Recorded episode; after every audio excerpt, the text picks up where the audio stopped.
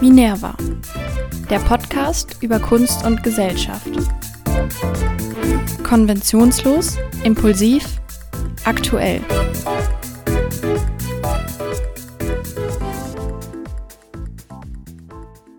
Hallo alle zusammen und herzlich willkommen zu einer neuen Folge des Minerva Podcasts. Mein Name ist Freya und wie ihr es vielleicht schon merkt, bin ich heute sehr, sehr gut drauf, denn heute geht es um ein wirklich richtig spannendes Thema, ja, okay, eigentlich sind alle Themen hier natürlich spannend. Ähm, aber meinen Gesprächspartner kenne ich schon aus einer Online-Vorlesung, ja, sowas ähnliches, Online-Vorlesung mäßig, und fand ihn und sein Thema dabei total interessant, sodass ich ihn angefragt habe für diese Podcast-Folge. Generell passiert irgendwie im Moment so viel, finde ich, in der Welt, in der Kunstwelt und irgendwie macht mich das so total aufgeregt und ja, ich freue mich, das wirklich mit euch teilen zu können. Und an dieser Stelle würde ich auch nochmal auf unseren Instagram-Kanal hinweisen. Den findet ihr unter Minerva-Podcast. Ja, und wenn ihr vielleicht noch Lust habt auf noch mehr dieser Kunst-Welt-Vibes oder einfach auch mitmachen und mitreden wollt, dann könnt ihr da gerne vorbeischauen oder ihr lasst euch einfach inspirieren und sagt nichts, das ist natürlich auch in Ordnung. Genau, also guckt da gerne vorbei. Und jetzt möchte ich gar nicht viel weiter reden. Ich würde sagen, starten wir einfach direkt mit der Folge. Viel Spaß dabei.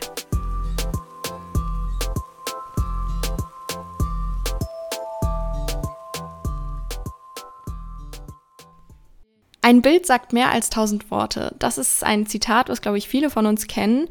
Und so falsch ist dieses Zitat auch gar nicht, denn Bilder werden vom Menschen 60.000 Mal schneller aufgenommen als Text. Deswegen ist Werbung zum Beispiel, die uns allen ja begegnet, sehr, sehr bildlastig und hat nur sehr kurze, prägnante Sätze. Oder auch aus der Schule kennt man das. Bei einer PowerPoint-Präsentation wurde einem immer gesagt, mindestens ein Bild pro Folie. Dann ist es eine interessante Präsentation. Das äh, war eine sehr strikte Regel bei uns. Oder jetzt auch im Wahlkampf. Bilder haben also Macht und deswegen werden Bilder auch oft gebraucht, um Macht darzustellen. Clevere Bildinszenierungen vermitteln uns also Botschaften und können uns damit auch manipulieren. Und darum geht es auch heute. Heute geht es im Podcast um Geld, Manipulation, Politik und Kunst, also kurz gesagt um Macht. Und es geht um die Darstellung von Macht in der Kunst, aber auch um die Macht derer, die die Kunst erschaffen und auch Macht in der Kunst darstellen. Und darüber rede ich heute mit Pascal Hess. Hallo Pascal, schön, dass du da bist. Hallo Freya, schön, dass ich hier sein darf, freut mich. Ich würde dich mal ganz kurz einführen. Ähm, du bist selbstständiger Kunsthistoriker, Museumspädagoge und auch Hochschuldozent. Ähm, besonders interessierst du dich für intermediale, zeitübergreifende Wahrnehmungs- und Transferstrategien. Das klingt jetzt sehr kompliziert, aber in, uns ja, aber in unserem Fall heißt das zum Beispiel einfach, ähm, dass du dich interessierst, wie Macht früher in der Kunst dargestellt wird und von den BetrachterInnen aufgenommen wird und wie sie dann heute dargestellt und aufgenommen wird. Also so diese Verknüpfung schaffen. Außerdem hast du Architektur, Kunstgeschichte und Geschichte studiert. Das passt ja alles sehr gut in dieses Bild. Insofern würde ich sagen, bist du perfekt geeignet, um heute hier über Machtbilder zu reden. Sehr gut, das freut mich, mache ich gerne. ähm, dann würde ich starten mit fünf kurzen Fragen an dich, um dich einfach ein bisschen besser kennenzulernen. Mhm. Die ersten sind ganz einfache Entweder-Oder-Fragen. Mhm. Und da musst du einfach ganz schnell und impulsiv darauf antworten. Also die erste Frage ist, die alten Meister oder Gegenwartskunst? Alte Meister. Vertrauen ist gut, Kontrolle ist besser. Oder wage es dich, deines eigenen Verstandes zu bedienen? Wage es dich, deines eigenen Verstandes zu bedienen. So poetisch. Ähm, Radio, Print und Fernsehen oder Social Media? Radio, Print und Fernsehen. Old Fashion. Ja, ich merk's. Detailliebhaber oder Allrounder? Ah, da muss ich entweder oder? Ja, oder wenn es eine gut begründete Antwort ist, dann lasse ich auch die durchgehen. Also eigentlich ähm, eher Allrounder, aber ich mag es sehr, an manchen lohnenswerten Perspektiven sehr in die Details zu gehen. Also das mhm. ist häufig sehr, sehr erhellend. Kann ich verstehen. Und dann, weil wir natürlich ein Kunstpodcast sind, dein liebstes Kunstwerk. Das erste, was mir spontan einfällt, ist Antonello da Messina, die Annunziata in Palermo. Das schreibe ich mir auf. Das war eine sehr schnelle Antwort. Die meisten brauchen da sehr lange für, weil es einfach so viel Kunst gibt, hm. die einen bestimmt auch begeistert, aber das war gut. Ja, weil ich tatsächlich nicht vergessen werde, wie sehr die mich berührt hat, als ich da stand. Und mhm. wie, wie klug, wie simpel und einfach, das ist ein unglaublich einfaches Bild. Und die Idee dahinter, es ist so massiv innovativ, was er macht, was den Betrachter, ein, die Einbeziehung des Betrachters angeht, weil er dir einfach um 90 Grad dreht. Sonst hat man immer die Maria und den Engel und der Engel sagt, ja, Entschuldigung Maria, du bist schwanger und Maria sagt, oh nein, ich bin voll die Falsche, das ist gar nicht mein Business und so. Ne? Und der Engel sagt, ja, aber deswegen bist du ja die Richtige, weil du so bescheiden bist. Und die stehen sich so gegenüber. Und Antonello da Messina zeigt uns die Maria frontal, die guckt uns an und hat so die Hand ein bisschen erhoben. Das ist so dieses, oh nein, ich weiß nicht. Und in dem Moment, in dem wir ihr gegenüberstehen, sind wir entweder der Engel oder wir stehen zwischen Engel und Maria. Und er muss keinen Engel mehr haben, um die Verkündigung zu erzählen. Und das ist so unmittelbar und so wunder, wunderschön. Okay, ich glaube, daran merkt man schon, wie begeistert du davon bist. Ja, Kunst ist also etwas sehr, sehr Schönes, wie du gerade auch sehr emotionsvoll herausgebracht hast. Aber Kunst ist heutzutage ja leider vor allem auch ein Statussymbol. Es gibt viele, vor allem sehr reiche, die es eben als Geldanlage missbrauchen, kann man schon so sagen, die sich ein Kunstwerk ersteigern und es dann in einem Safe in der Schweiz einsperren. Ich drücke das jetzt sehr negativ aus. Ähm, wo eben das Kunstwerk neben der Villa und der Yacht als Investition fungiert. Wer also heutzutage ein Monet an der Wand hängen hat, ist reich und wer Geld hat, hat auch automatisch Macht in unserer Gesellschaft. Aber bevor wir anfangen mit dieser Machtfrage über Bilder, muss man, glaube ich, erstmal klären, was ist der Unterschied zwischen Kunst als Statussymbol und Kunst als Machtsymbol? Das sind ja schon zwei unterschiedliche Dinge, obwohl es beides mal um Einfluss und Geld geht. Ja, ich würde das auch ein bisschen einschränken. Du hast das auf heute bezogen. Es ist schon immer so gewesen, dass Kunst mit ähm, einmal finanzieller Leistungsfähigkeit und aber auch mit Macht einhergeht. Denk an Botticelli, der ist Hofmaler von äh, also der, der, Familie der Medici in Florenz. Und äh, die sind eine unglaublich machtbewusste und auch vermögende Familie gewesen. Und es ist sogar oft so, dass ähm, man diese sehr vermögenden Familien brauchte, um Kunst zu produzieren. Irgendjemand muss die auch bezahlen. Das heißt, hätten wir die mhm. Medici nicht gehabt, die wir in diesen Komplex Macht, Geld, Reichtum setzen würden, hätten wir heute wahrscheinlich nicht viele Bilder von Botticelli. Genau das gleiche mit der Kirche. Wir hätten keine großartigen Kirchen, wenn die Kirche nicht, also keine Gebäude, ne, wenn die Religionen nicht das Geld dafür ausgegeben hätten. Also diese Verbindung ist nicht nur zeitgenössisch, sondern auch historisch, auch die Idee als Wertanlage. Sie ist nicht immer beständig und ähm, deswegen ist das eigentlich so eine rote Linie, die sich durchzieht. Mhm. Das war jetzt aber so ein äh, kleiner Exkurs, deine Frage war eine andere. Siehst du, da kommt der Hochschuldozent durch, ne? der labert dann. ja, ist ja interessant. ähm, Macht und Status. Also Status ist tatsächlich eine Art von, ähm, also dass das Kunstwerk meine, meine gesellschaftliche Position festigt. Und da ist es nicht so wichtig, zum Beispiel auch was drauf ist. Wichtig ist dann, dass es ein Monet ist mit, äh, keine Ahnung, den Seerosen. Übrigens schönes Phänomen, wenn Leute sagen, ich mag gern die Seerosen von Monet. Frag mal, welche? Welche, ja. Mhm. Da kommt nie was. Hm. Chicago oder welche sollen es sein? Also, äh, ja, äh, äh, die Seerosen. Da sieht man, wie mächtig die Seerosen geworden sind, mhm. dass es nicht mehr um das einzelne Bild geht. Dann ist es ein Statussymbol. Aber ähm, Bilder können Macht haben, Bilder können Macht ausüben und Bilder können Macht abbilden. Und diejenigen, die Bilder machen, können oder besitzen Macht über Erzählungen. Das wäre so der Unterschied. Ähm, über wen genau reden wir denn dann da, wenn wir über Machtdarstellungen reden? Also es geht ja vor allem um Personen. Personen können Macht haben in einer Gesellschaft und die Kunst dafür gebrauchen, um ihre Macht darstellen zu lassen. Aber was für Personen sind das? Das ist ja nicht einfach jeder Einzelne aus dem normalen Bürgertum. Über wen reden wir da?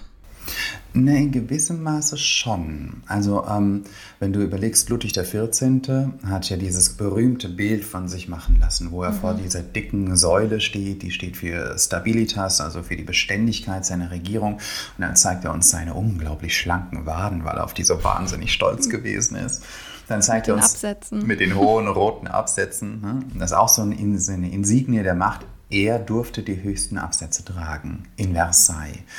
ähm, dann sind die Krone und äh, das Zepter liegen neben ihm. Er muss die Krone gar nicht aufsetzen, um König zu sein. Er ist es qua Existenz.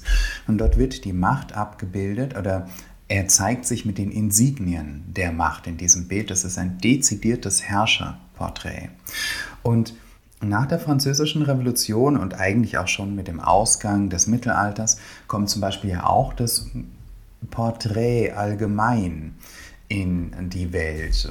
Dann kann ein Kaufmann zum Beispiel ein Porträt in Auftrag geben. Und das ist natürlich, ich meine, ich komme da bei dem Kaufmann rein und dann ist das Porträt von dem im Flur und da denke ich so, bam, zack, ne? ich hier auch mal irgendwie, keine Ahnung, Roger van der Weiden bezahlt, dass der ein Porträt von mir malt. Das heißt, mhm.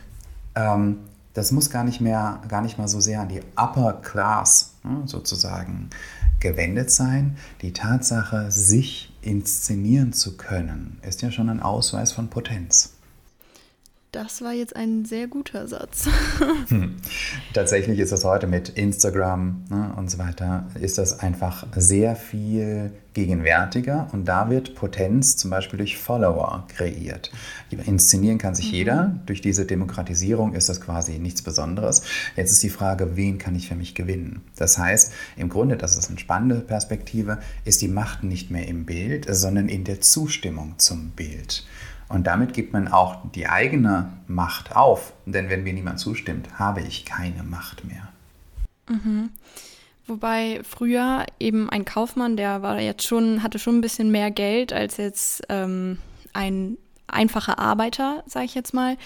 Ähm, und heutzutage ist das schon auch so ähnlich, auch wenn es jetzt erstmal ein bisschen abstrus klingt mit Instagram, wie du es gerade angesprochen hast.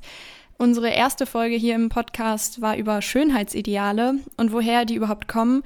Und da ist uns auch aufgefallen, dass Schönheitsideale und Zustimmung auf Instagram heutzutage eigentlich auch wieder eine Klassenfrage sind, weil es heutzutage sehr viel um Schönheits-OPs gibt, um diese perfekten Rundungen zu erreichen, die die Gesellschaft möchte. Und da muss man eben schon viel Geld in die Hand nehmen, um dann auch wieder Zustimmung zu bekommen. Hm. Also es ist ganz lustig, wie sich das so durchzieht. Hm. Ähm, Du hast gerade ein paar konkrete Details angesprochen, die, oder Details sind immer konkret, ähm, die sehr wichtig sind in Ludwig des 14. Darstellung zum Beispiel. Also du hast die Säule angesprochen, die Krone, das Zepter, all sowas.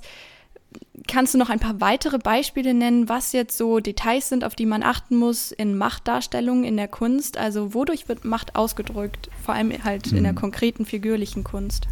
Das kommt darauf an, zu welcher Zeit, aber wenn wir bei der Zeit bleiben, ähm, Ludwig XIV., dann gibt es Attribute, die ganz typisch sind und die sich auch fest etabliert haben in der Kunstgeschichte, in der Malerei. Das ist, wie gesagt, die Säule für Stabilität und jeder kennt die Krone. Der König trägt immer eine Krone, ne? das macht ihn mhm. sichtbar. Und die ist idealerweise aus Gold mit Diamanten besetzt, das heißt, die leuchtet, die funkelt. Das ist eine Neonreklame. Wenn der unter Menschen mhm. steht, blinkt es irgendwo und leuchtet und dort, wo es Licht ist, ist der. Ne? Dann äh, das Zepter natürlich, der Reichsapfel, der Hermelin gefütterte Mantel. Das können aber auch solche subtilen Momente sein wie ein weiter Blick über das Land. Denn der Blick mhm. über das Land, das ist der Raum, den ich beherrschen kann, hm, vor dem ich mich befinde. Das kann tatsächlich auch eine Gegenüberstellung von Masse sein.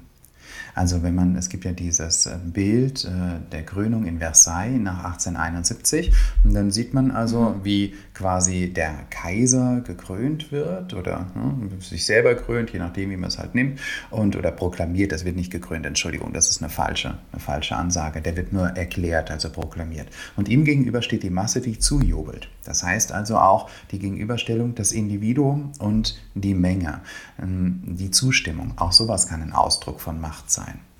Ja, jetzt Ludwig XIV., da die Säule Stabilität. Diese Säule findet sich ja auch woanders wieder. Also findet man ja schon im alten Rom, hm. wo Säulen sehr präsent sind. Und dann eben auch wieder bei Hitler. Hm. Ähm, Hitler war ja auch sehr bildlich. Er hat Filme drehen lassen, Leni Riefenstahl zum Beispiel. Oder auch eben Fotos von sich machen lassen, was damals ja schon etwas Neues war, so Propaganda auszuüben.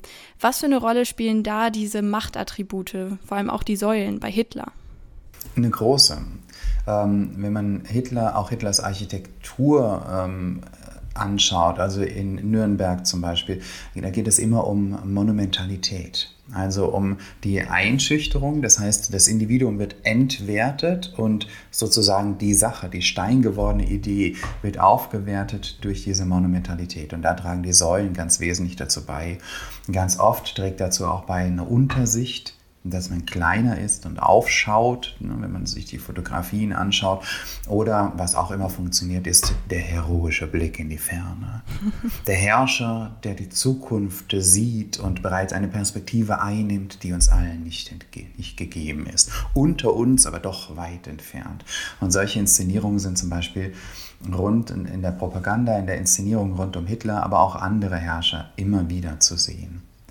Das ist die eine Perspektive. Es kann aber auch dann tatsächlich das Bad in der Menge sein, weil das wiederum diese Akzeptanz mhm. ausdrückt. Alle sind da und alle sagen, dass es richtig ist.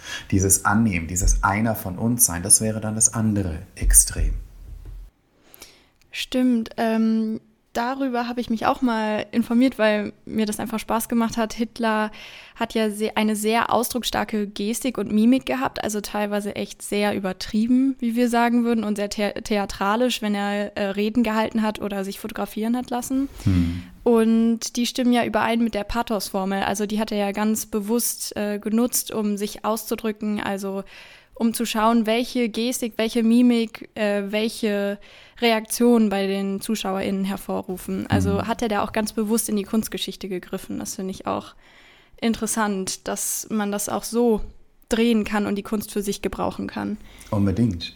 Nun habe ich ja deinen Vortrag, deinen Online-Vortrag ähm, besucht über Machtbilder und deswegen ist ja auch diese Idee entstanden, hier diese Folge zu machen, weil ich das Thema einfach sehr interessant fand, sowohl aus der Perspektive von früher, die alten Meister und so weiter, als auch von heute über Instagram und Co. Und da ist mir natürlich, wie vielen anderen glaube ich auch, die Trump-Family hängen geblieben.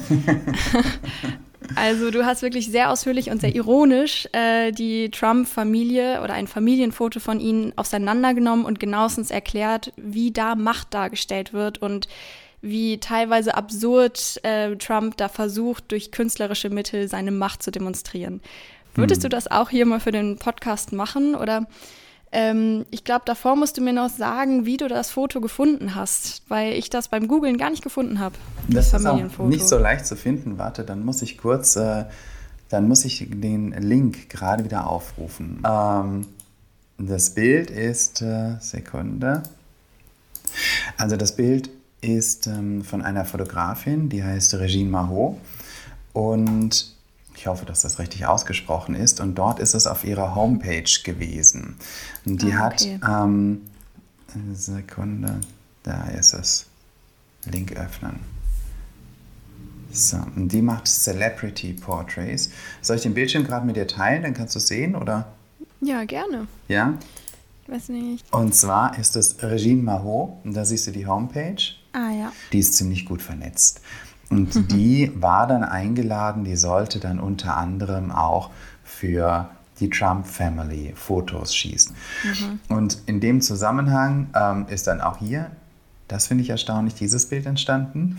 Genau. Das ist tatsächlich ein, also ein Teil einer Kampagne, einer Fotografiekampagne von Regine Mahot gewesen. Und damit ist diese Inszenierung, das hm, kann man von ausgehen, intendiert. Also es ist keine Persiflage, dieses Bild, sondern es ist offensichtlich gewollt bestellt. Sie zeigt das auf ihrer Homepage, sie zeigt, dass es erst eine Serie von Familienfotos ist. Und das macht das Bild, finde ich, umso kostbarer, weil in dem Moment, in dem das Bild gewollt ist, es darüber spricht, wer man sein möchte. Mhm. Das ist wie wenn wir also Fotos von uns machen und das Bild, das wir auswählen, das definiert, wer wir sind für die anderen. Und so ist es ja auch. Und dieses Bild wurde offensichtlich ausgewählt. Das stimmt. Das sieht nicht so zufällig aus, würde ich jetzt mal behaupten. Mhm. Aber man hätte ja auch ähm, sagen können, das sieht zu fake aus oder irgendwie zu albern oder so. Nee, das ist ein bisschen, also ich meine, ein bisschen peinlich, das nehmen wir lieber nicht. Aber man hat es gewählt.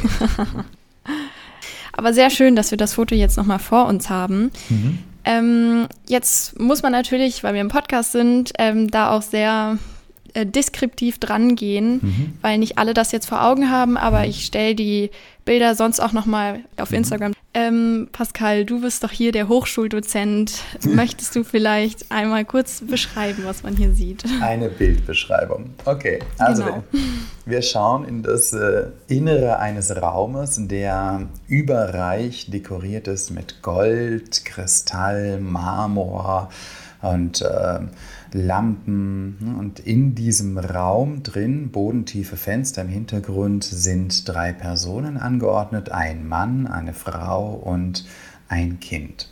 Das Bild ist längs rechteckig und ähm, hat, ist es deutlich auf die Mittelachse ausgerichtet, so in der linken Hälfte dieses Raumes, der so ein bisschen neobarock wirkt, also neobarock-klassizistisch, also eine sehr übersteigerte Repräsentationsarchitektur bis oben hin zu einem Deckengemälde zeigt, aber ganz offensichtlich neuzeitlich ist, weil wir bodentiefe Fenster haben, weil wir weit über New York rausschauen, also in einem Hochhaus zu liegen scheint.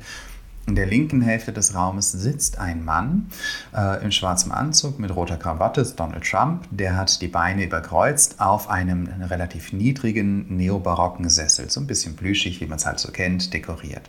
Der lächelt und hinter ihm steht die Hand, die linke Hand in ihre linke Hüfte gestemmt, Melania Trump. Die rechte Hand hat sie auf die Armlehne gelegt und sie trägt ein sehr knappes, ähm, ja so nude nennt man das, glaube ich, farbenes Seidenkleid, das im Wind weht, was umso erstaunlicher ist, als dass es eben im Apartment wahrscheinlich eher keinen Wind gibt. Und sie hat uns so den Blick so ein bisschen von unten nach oben gerichtet, sehr herausfordernd angeschaut. Also das ist insgesamt eine sehr selbstbewusste Pose. In der rechten Bildhälfte dagegen, auf einem sehr großen Plüschlöwen, so sieht aus wie ein Steiftier oder so, ne, sitzt Baron Trump, also als Knabe, der wird da so, ich weiß nicht, sechs Jahre alt sein oder so, ich weiß es nicht genau. Du sagst so sechs mhm. Jahre? Hm. Und ja. Also die Füße reichen nicht bis auf den Boden und zu Füßen des Plüschlöwen sind drei große Autos. Zwei Stretch-Limousinen oder ein Hummer ist es, glaube ich, und irgendwie so ein Bugatti oder irgendwie so ein historischer Rennwagen. Und das Ganze eben in diesem riesigen, symmetrischen, neobarocken, gold überbordenden Setting auf einem beigen Teppichboden. Das war eine sehr gute Beschreibung. Ähm, da muss man ja ein bisschen aufpassen, dass man nicht zu so ironisch wird bei diesem ähm, Bild, würde ich jetzt sagen. Ähm, also wir empfinden es eher als ein bisschen peinlich. Ähm, also ich persönlich empfinde es als etwas peinlich, obwohl es ja genauestens inszeniert wurde. Also mhm. alles wirklich extra so inszeniert wurde und sich die Leute dabei bewusst waren, was sie da mhm. erschaffen an Konstellationen und an Zeichen. Ähm, was hat dieses Bild jetzt mit Macht zu tun? Warum ist das nicht einfach nur ein schönes Familienfoto, was vielleicht ein bisschen peinlich ist? Das kennt man ja auch so. Hm. Familienfotos sind, ja, haben manchmal so einen Hang dazu. Ähm, warum ist dieses Foto jetzt besonders und warum strahlt da quasi die Macht uns entgegen? Hm. Ich glaube, ähm, das ist sehr nah an deiner Bemerkung gerade. Du hast gesagt, du findest das Foto peinlich. Ja. und meine erste Frage wäre, warum ist das peinlich? Was löst diese Peinlichkeit aus? Dieses, warum dass man so reinguckt und so ein bisschen betreten ist, oh Gott. Ja, genau. Ja, ich glaube ähm, tatsächlich erstmal auch an dieser Melania, die da irgendwie sehr unnatürlich steht. Ähm, also so würde sich niemand einfach hinstellen, so ganz gerade ähm, hier die eine Hand in die Hüfte, der eine Fuß zur Seite gestreckt und mit diesem wehenden Gewand, was wirklich keinen Sinn ergibt, wie du meintest, in einem geschlossenen Raum. Mhm. Ähm, und dieser auffordernde Blick, den hat man normalerweise nicht auf Familienfotos. Also das ist eigentlich eher ein Modelblick, hm. äh, wo es wirklich drauf ankommt und dann dieser fast einschlafende Sohn auf der rechten Seite, der irgendwie ja mit Schlafzimmerblick und etwas müde aussieht. Und dann eben Donald Trump, der einfach auf seinem Stuhl sitzt, irgendwie hm.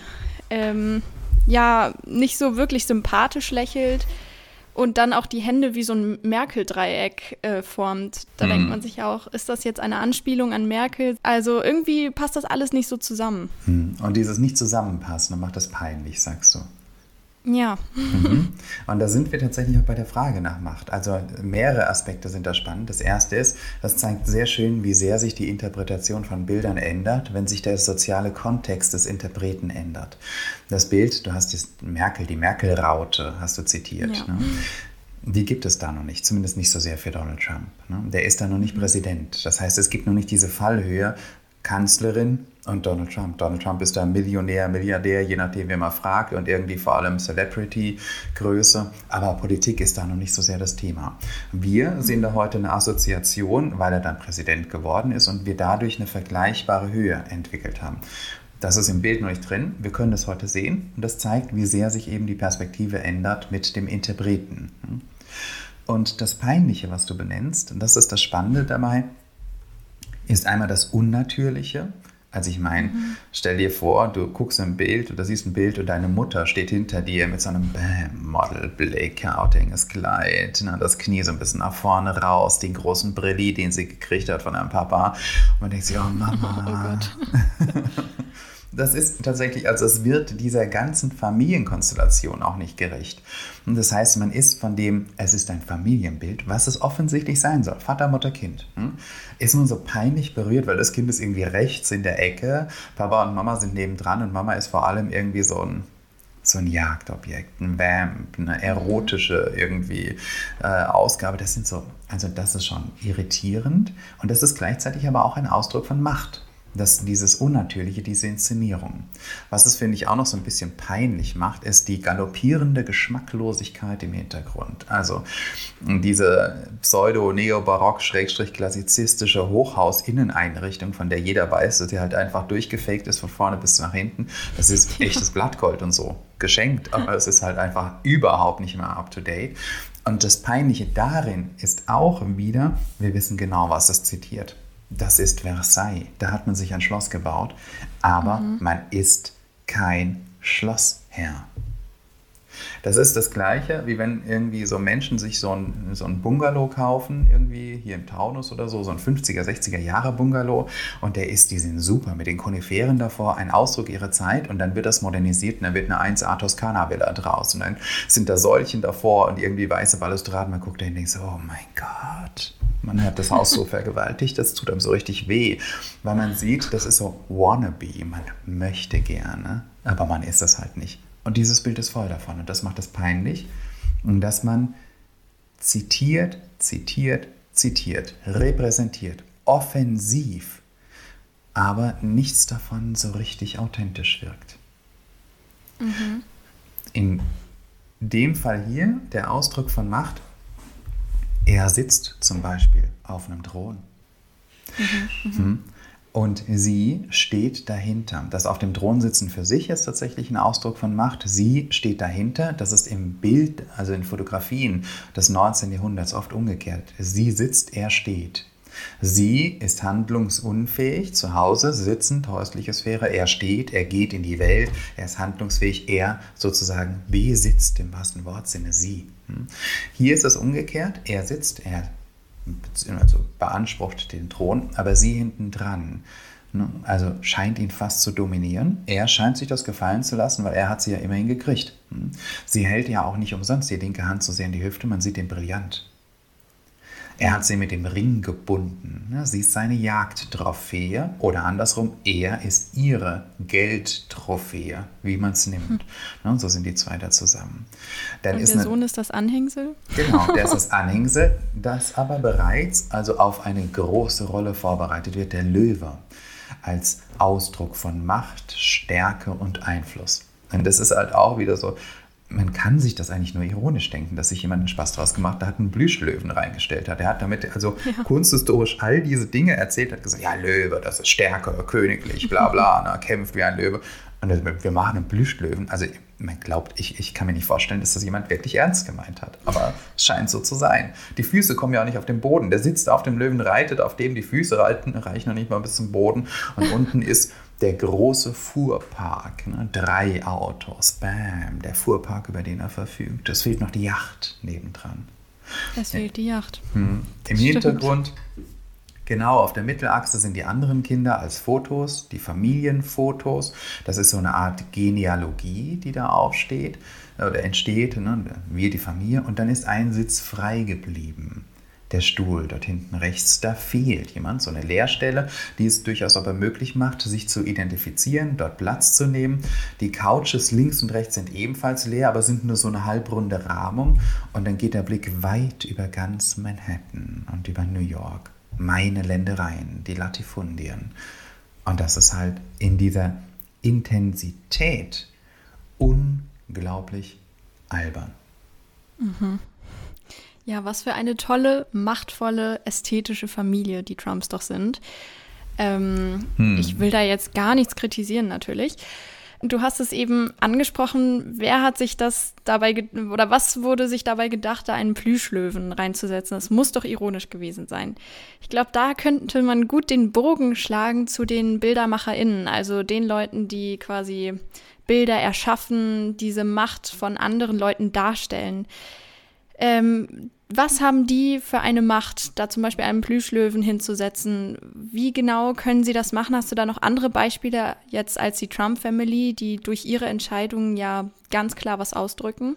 Hm, unbedingt. Ähm, also es ist ja so, dass die Trump-Family sich zum Beispiel nicht dahingestellt hat und gesagt hat, mach so das Foto von uns sondern es geht ganz oft einem, es geht einem ja so, man kommt irgendwo hin und sagt, ich hätte gern irgendwie was, das soll so ein bisschen so und so sein. Was können Sie da machen? Du kennst es bestimmt so vom Friseur. Ich habe da mal eine Frisur gesehen, die war so und so. Kann man da sowas ähnliches und der muss es mhm. dann ausführen. Und so ist das mit den Bildermachern und Bildermacherinnen eben auch dass man irgendwie eine bestimmte Vorstellung hat, wie man sich präsentieren will, oder aber, dass der Bildermacher, die Bildermacherin eine Vorstellung davon hat, wer einem so gegenübersteht und was man aus der Person rausholen könnte. Und damit liegt die Inszenierung ganz oft bei denjenigen, die die Bilder schaffen.